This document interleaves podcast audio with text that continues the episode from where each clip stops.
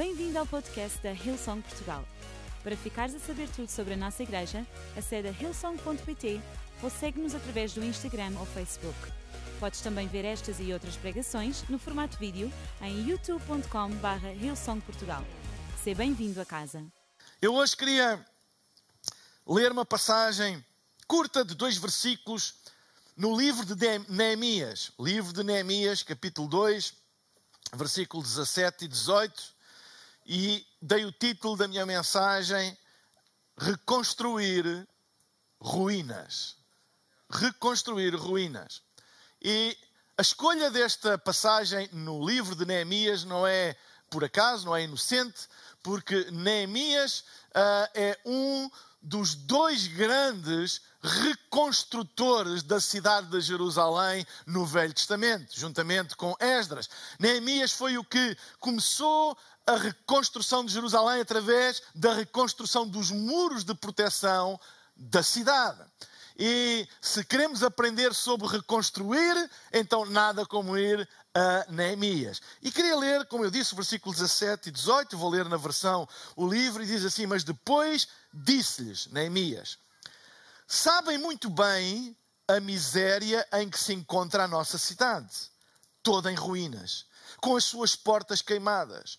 Vamos reconstruir as muralhas de Jerusalém e sair deste opróbrio em que nos encontramos.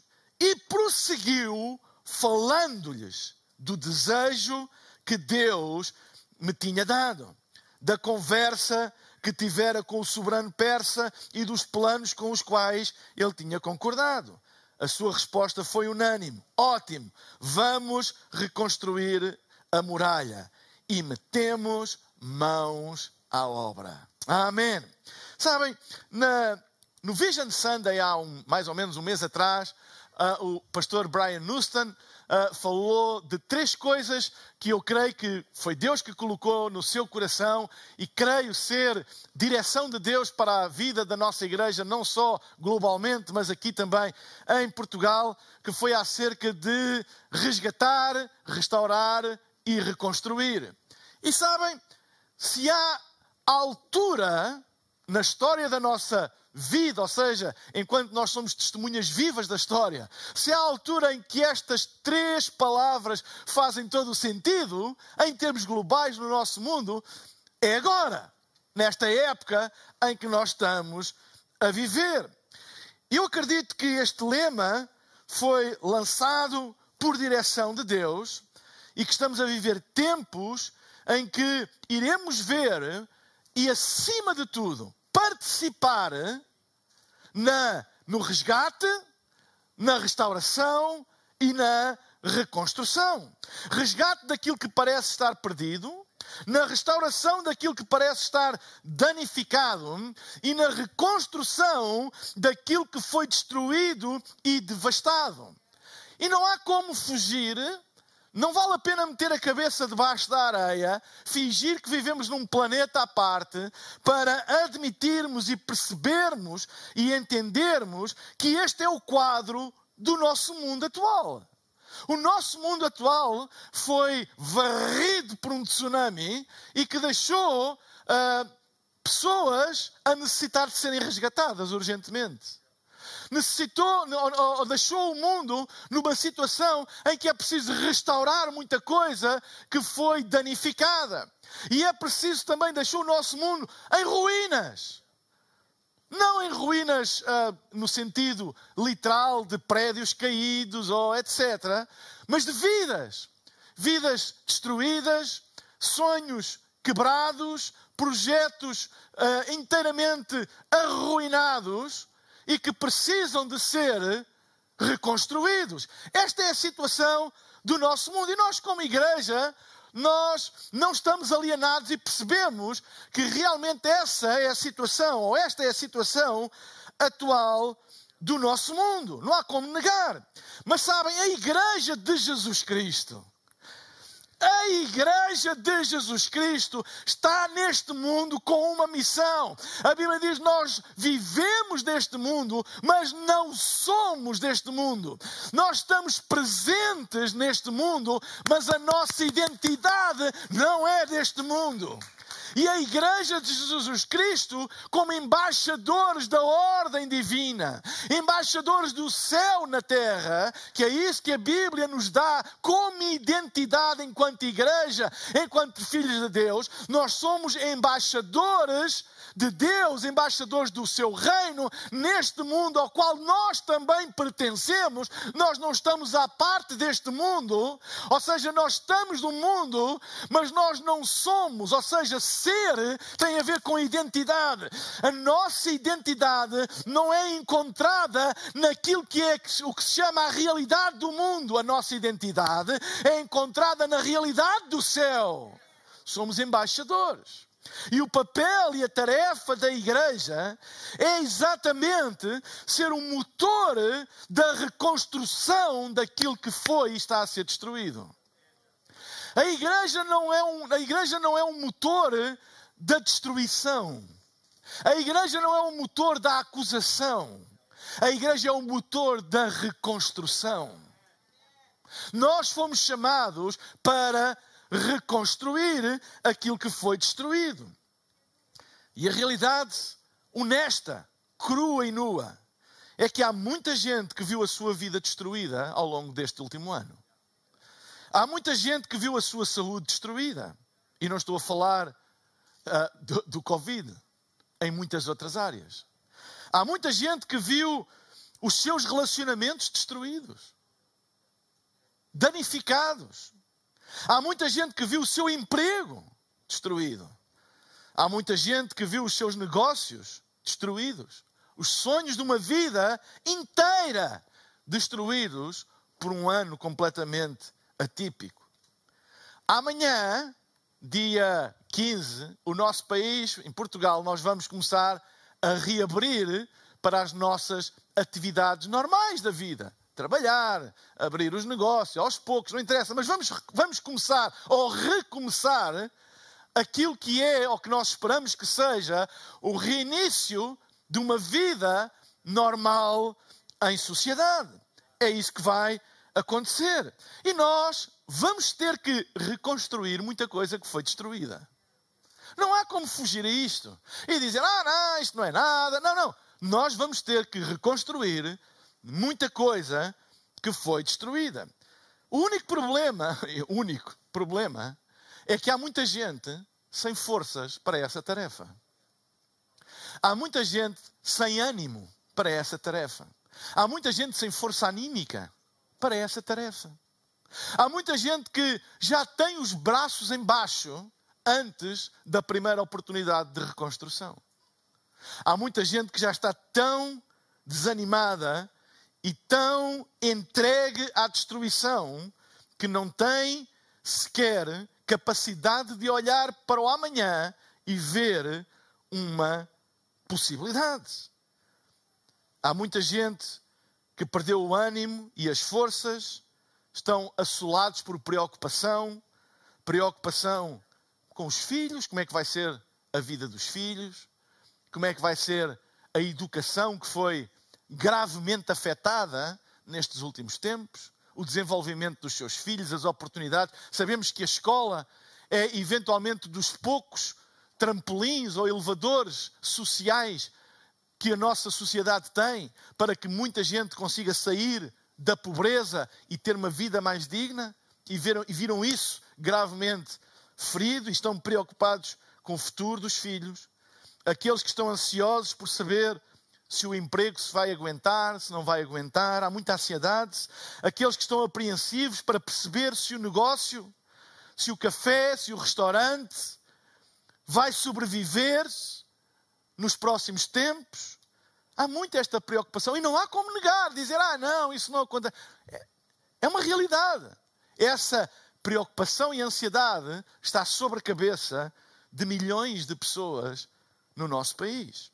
Neemias, o reconstrutor dos muros da cidade devastada de Jerusalém, é um grande exemplo de inspiração para nós nos dias de hoje. E eu acredito que Deus hoje me deu uma palavra para levantar o teu ânimo, para levantar a tua fé, para levantar os teus olhos, que apesar das tuas preocupações e ansiedades, Deus quer te dar a força, o ânimo, a coragem, a ousadia para tu reconstruires aquilo que eventualmente foi destruído na tua vida. Nós não negamos que houve coisas que foram destruídas nas nossas vidas, mas não negamos o poder de Deus em nós para reconstruir aquilo que foi destruído. E a primeira coisa que eu vejo neste texto, rapidamente, é que ter consciência da dimensão de um problema não implica deixar de ser profético. Eu vou repetir: ter consciência da dimensão de um problema não implica deixar de ser profético, ou seja, de falar o que Deus fala. Olhem o que a Bíblia diz logo no primeiro versículo. Mas depois disse-lhes, Neemias disse-lhes, sabem muito bem a miséria em que se encontra a nossa cidade, toda em ruínas, com as suas portas queimadas. Neemias não negou absolutamente nada o estado em que se encontrava a cidade. Ele não pôs a cabeça debaixo da areia e disse, ah, isso não é nada. Não, ele, ele disse, vocês sabem muito bem. Como eu sei, o estado em que se encontra a cidade, toda em ruínas, toda, com as suas portas queimadas. Ponto final. Vamos reconstruir as muralhas de Jerusalém e sair deste opróbrio em que nos encontramos. A primeira parte do versículo, ele vê, sabe, reconhece, não tem dúvidas da situação em que a cidade se encontra. A segunda parte do versículo, a seguir ao ponto final, ele fala imediatamente o que Deus fala. Vamos reconstruir esta cidade e sair desta miséria onde nós estamos. Eu posso reconhecer uma situação, mas eu não tenho que falar aquela situação, eu tenho que falar a palavra de Deus. E a igreja não foi chamada para descrever coisas, a igreja foi chamada para falar às coisas aquilo que Deus diz. E sabem, é tão triste quando cristãos a única coisa que eles falam é descrever as coisas que existem. Ah, isto está muito mal. Ah, este vírus vai dar cabo de tudo. Ah, a economia vai de mal a pior. Se é essa a única coisa que tu sabes fazer, tu estás a falar sobre as coisas e não estás a falar às coisas aquilo que Deus diz. Neemias disse: Vocês sabem tão bem como eu o estado miserável em que está a cidade, toda arruinada portas todas destruídas. Não há cá meios termos, não há cá paninhos quentes, esta é a realidade. Ponto final. E o que é que vem a seguir? Vamos reconstruir as muralhas de Jerusalém e sair deste opróbrio em que nos encontramos. Nós devemos ter consciência da dimensão da devastação que o nosso mundo sofreu. Não foi pequena coisa.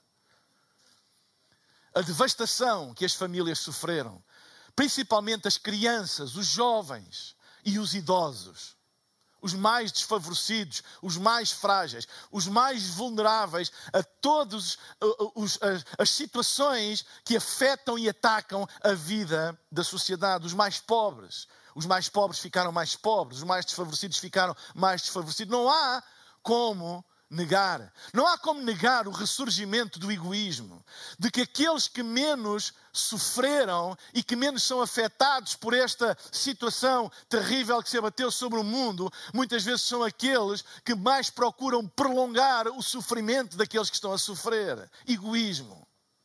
Sabemos disso. Sabemos que as coisas não estão fáceis e não vão ser fáceis como a vida das pessoas foi afetada, como projetos e edificações de uma vida inteira foram arrasados assim, como sonhos que as pessoas tinham para o seu futuro, de repente esbarraram numa parede e caíram por terra. Sabemos que há gente a passar mal. Há gente que não está em casa a ver Netflix e a receber o seu salário ao fim do mês. Há gente a passar mal. Há gente a passar fome. Há gente que precisa da, da, nossa ajuda para sobreviver. Há gente que não sabe como é que vai ser amanhã. Ok, amanhã vamos reabrir, mas eles não sabem como é que vai ser. Vão ter clientes, vão ter rendimento, não vão ter, não sabem.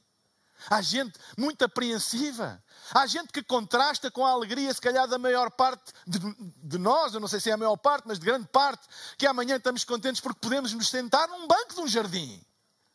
Para eles a questão não é se podem sentar num banco do jardim ou se finalmente podem ir passear à beira-mar, etc. Não! Para muitos deles a situação é: será que eu vou ter sustento para mim e para a minha família amanhã? Há gente a passar mal. Há gente que perdeu tudo. Sabemos que há gente numa ansiedade e, num, e numa saúde mental tão debilitada, nunca vista. Não, não está tudo bem. Mas não, não está tudo bem. Mas a Igreja de Jesus Cristo está neste mundo para estender a mão dos céus à humanidade e dizer: Nós estamos aqui para reconstruir. E com Deus, o fim da reconstrução é sempre melhor do que o antes. Esta é a nossa tarefa. Sim, nós sabemos, mas não é o fim da história. O que nós sabemos leva-nos a confiar em quem nós conhecemos e confiamos. O que nós sabemos não nos leva ao desespero, o que nós sabemos leva-nos a confiar em quem nós conhecemos e confiamos. Porque a nossa esperança nunca esteve naquilo que nós sabemos. A nossa esperança está em quem nós confiamos. Se a tua esperança está em quem tu, naquilo que tu sabes, então estás em maus lençóis. Mas a nossa esperança nunca deve estar naquilo que sabemos, mas em quem nós confiamos.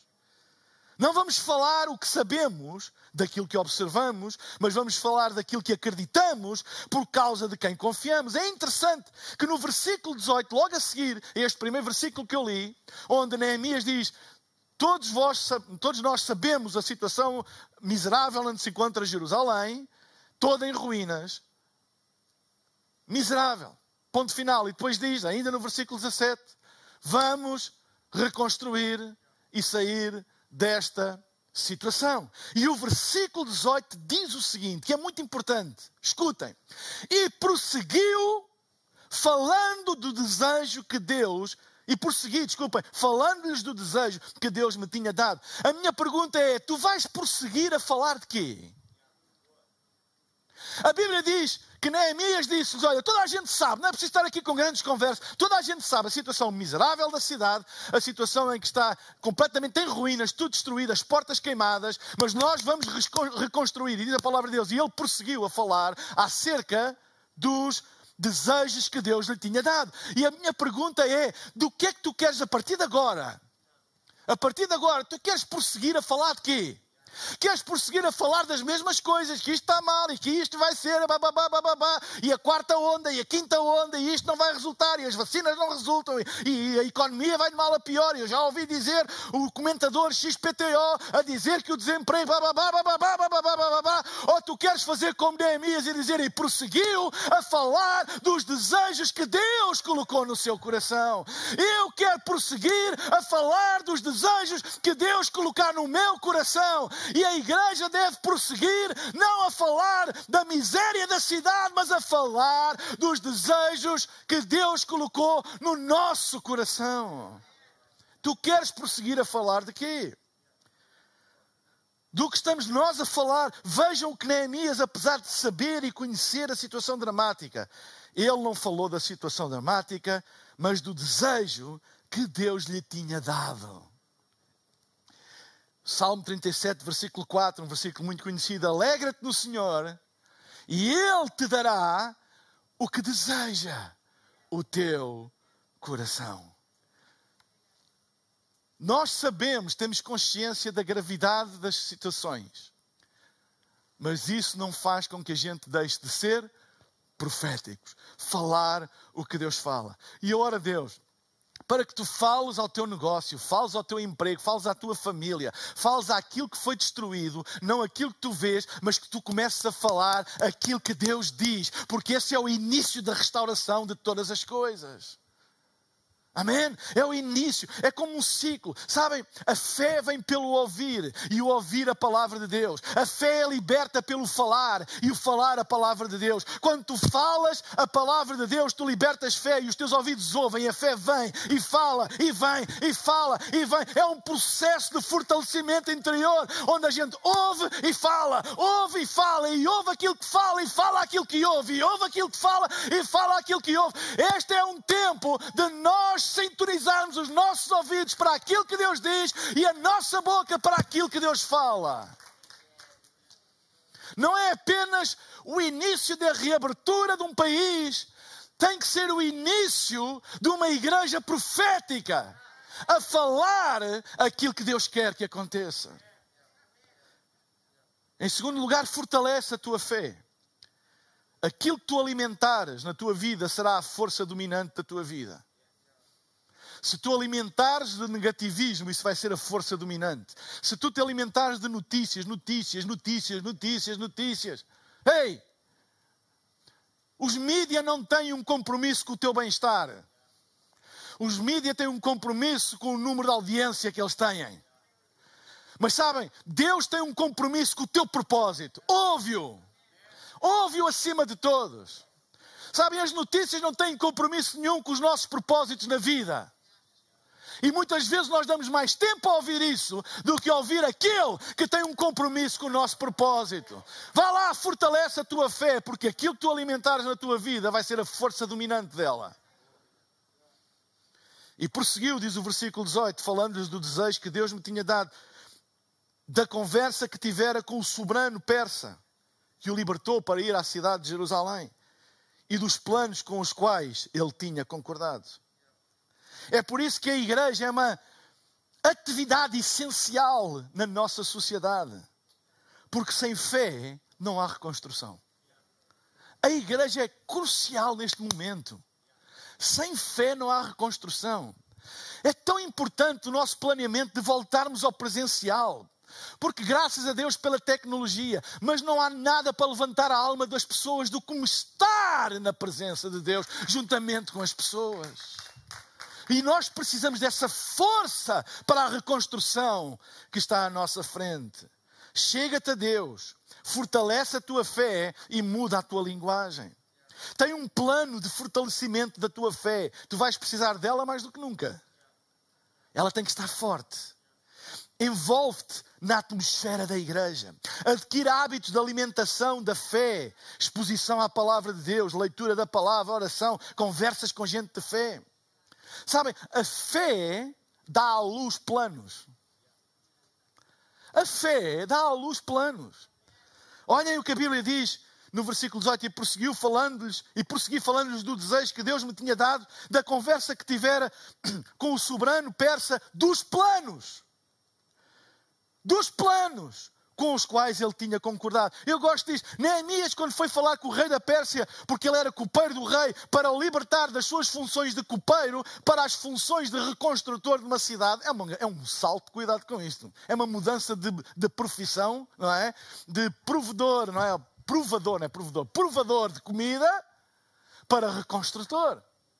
Mas ele, quando foi ter com o rei da Pérsia, ele não perdeu tempo a descrever a situação miserável de Jerusalém, era pública.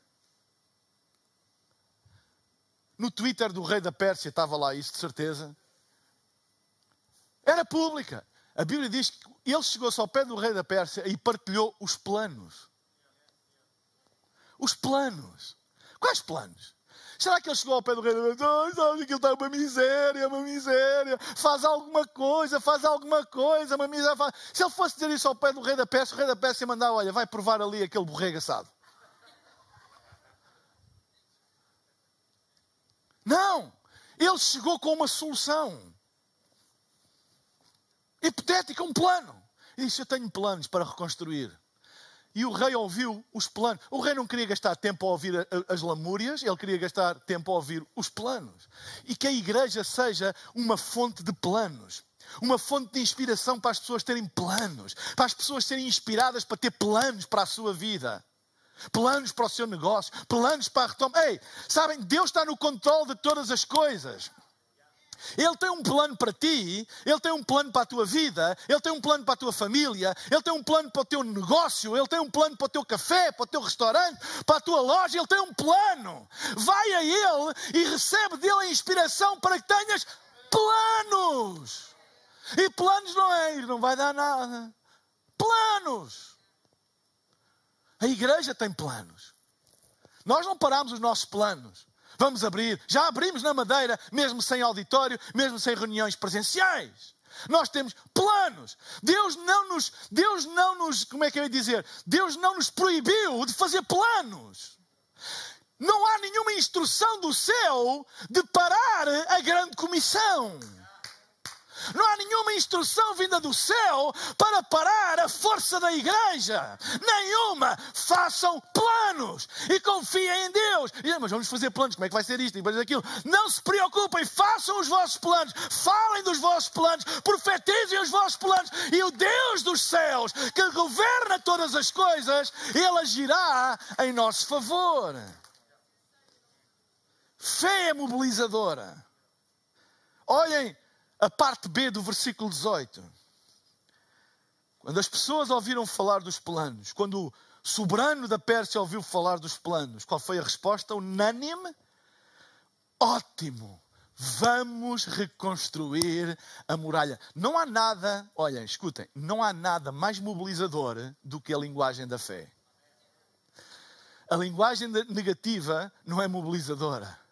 Desmobiliza toda a gente, afasta toda a gente. Mas a linguagem da fé agrega, mobiliza. A, sabe, a linguagem da fé faz aquele que perdeu a esperança ganhar esperança e aquele que dizia eu não vou conseguir por causa da linguagem mobilizadora da fé começar a pensar e dizer se calhar vou conseguir. Olha, eu vou me juntar também. Vamos lá embora. Vamos dar uma hipótese. Mais uma chance. Eu vou dar mais uma chance.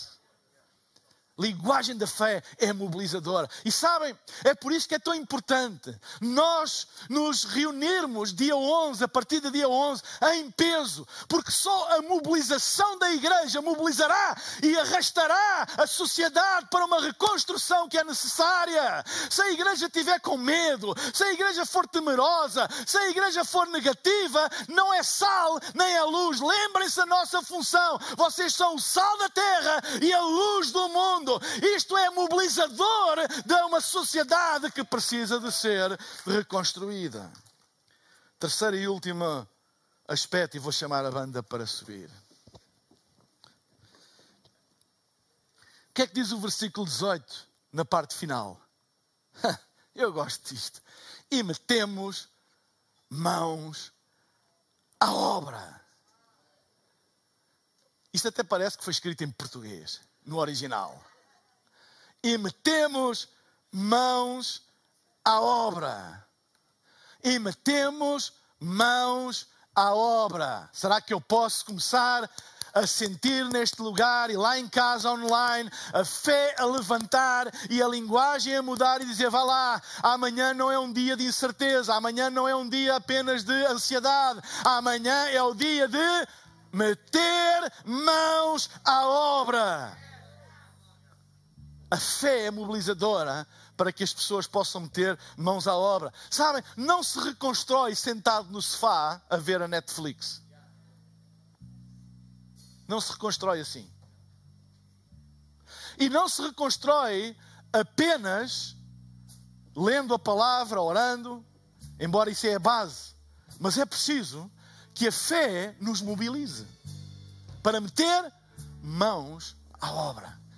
E eu oro a Deus para que aqueles que iniciarem ou reiniciarem a sua atividade amanhã metam as mãos à obra com fé. Amém? Especialmente os cabeleireiros e os barbeiros, toda a gente está a precisar. Metam com fé. Eu acho que vocês vão ter mais clientes numa semana do que tiveram no ano inteiro. em nome de Jesus. Sabe, eu acredito. E eu profetizo Muitos de nós, muitos que chamam Ilson de Portugal, eu acredito no guarda-chuva da igreja local. Os vossos negócios vão prosperar. Metam mãos à obra, façam a vossa parte, falem a palavra de Deus e Deus vai vos surpreender. Amém? Deus vai vos surpreender. Vão sempre haver os Tobias, que também aconteceram aqui em Neemias, são aqueles que começaram a criticar e a dizer mal para eles desanimarem. Vão sempre a ver. Ah, estás a ver? Já há mais um caso hoje, isto vai de mal a pior. Oh, estás a ver isto agora? Ei, oh, estás a ver? O teu café não tem ninguém. Oh, o teu negócio não parece pouca gente. Meter mãos à obra. Eu confio em Deus. Reconstru reconstruir é necessário meter mãos à obra. E para meter mãos à obra é preciso fortalecer as mãos. As mãos têm que estar fortes. A fé forte e mãos fortes. Que é que eu estou a dizer? Eu já falei nisto, creio eu, noite da ADN. Prepara-te. Planeia, prepara, eleva o nível da tua preparação ao nível da tua ambição, dos teus sonhos. Prepara-te, fortalece as tuas mãos. Prepara-te. Vamos crer que negócios vão prosperar, que a tua loja vai vender-se, que o teu restaurante ou café vão ter muitos clientes em nome de Jesus. Vamos orar para que Deus vai abrir novas portas de oportunidade de negócio para ti. Vamos crer que o teu emprego se vai manter, ou que Deus vai abrir portas para um novo, melhor ainda, que tu vais ter novas oportunidades. É tempo de reconstruir. Deus deu-nos esta palavra no início do ano. É tempo de reconstruir. Amém? E nós reconstruímos com as ferramentas que Deus nos deu, fortalecendo a nossa fé. Sabemos da situação, mas nós acreditamos na palavra de Deus. Este é um dia para tu levantares as tuas mãos, levantares a tua, o teu ânimo, levantares a tua força anímica e creres em Deus. Talvez tu nunca tenhas dado a tua vida a Jesus. Talvez tu nunca tenhas tomado a decisão de dizer: eu, eu, preciso mesmo ter um relacionamento com Deus. Eu não estou a falar de acreditar na existência de Deus. Estou a falar de ter um relacionamento com Ele, dele receber esta força que todos nós precisamos. Amém? Tu precisas desta força para amanhã. Tu precisas desta força para o mês que vem. Tu precisas desta força para reconstruir. Dá a tua vida hoje a Deus através de abrir o teu coração para Jesus. Eu gostaria de desafiar todas as pessoas que nunca, nunca tomaram esta decisão e tu tens consciência se tomaste ou não a decisão pessoal de um dia chegaste a Deus e dizer: Deus, eu preciso de ti, eu preciso que tu sejas o Senhor e o Salvador da minha vida. Eu reconheço que Jesus é o único caminho para Deus. Eu preciso de Jesus no meu coração. Se tu nunca fizeste esta oração, se tu nunca fizeste esta confissão da soberania de Deus na tua vida, e tu hoje reconheces a necessidade, mais do que nunca, que todos nós temos de ter este relacionamento com Deus. Eu vou-te desafiar a tu tomares esta decisão no lugar onde tu estás. Seja onde for. Toma esta decisão. Eu vou fazer uma oração a Deus. E vou pedir que tu, se queres tomar esta decisão, repitas esta oração. Porque a Bíblia diz: se tu creres no teu coração e confessares com a tua boca. Se tu creres no teu coração que Jesus é, é, a esperança para a tua vida, que tu precisas de um relacionamento com Deus para levantar o, teu ânimo, a tua fé, a tua esperança, a, a força dos teus braços. Então, faz esta oração comigo como uma confissão de fé daquilo que está no teu coração. Talvez já tenhas tomado esta decisão um dia, mas estás longe de Deus, deixaste cair a tua fé deixaste ir embora a tua esperança e hoje queres voltar para os braços do Pai e confiar e descansar no seu regaço de que Ele toma conta de ti e voltares a experimentar o poder da fé na tua vida, reconcilia-te hoje com Deus. Faz a tua paz com Deus hoje e faz esta oração também comigo. Eu vou pedir a todos para ficarmos de pé no lugar onde nós estamos. E aqueles que querem tomar esta decisão, repitam esta oração comigo agora mesmo e digam: Pai querido, que estás nos céus Obrigado pelo teu amor por mim. Obrigada pelo teu amor por mim. Obrigado porque hoje ouvi a tua palavra. Esperança nasceu no meu coração. Eu preciso de ti. Eu preciso de ti. Ser o meu Salvador. E Senhor, perdoa os meus pecados. Dá-me uma vida nova. Cheia de esperança.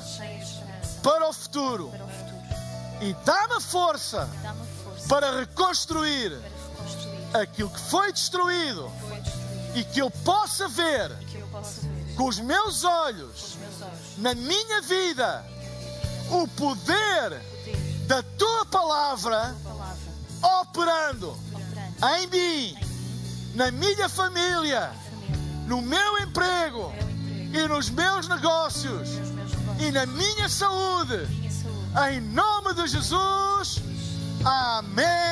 Amém. Amém. Amém. Amém em nome de Jesus para aqueles que foram salvos. Amém em nome de Jesus para aqueles que estão a ser curados. Amém em nome de Jesus para aqueles que estão a ser revitalizados, animados, levantados. Em nome de Jesus. Amém. Amém e amém.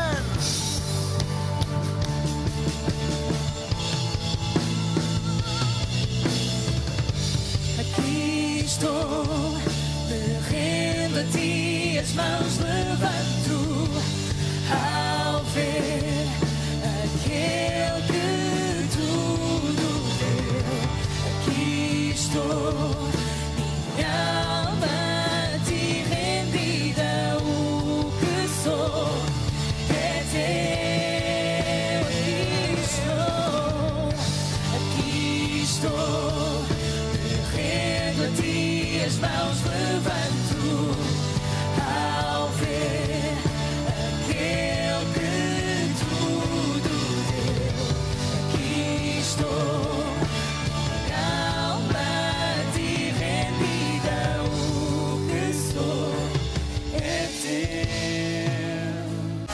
Esperamos que a mensagem de hoje te tenha inspirado e encorajado.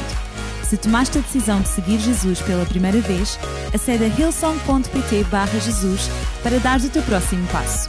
Relembramos que podes seguir-nos no Facebook e Instagram para saber tudo o que se passa na vida da nossa igreja. O melhor ainda está por vir.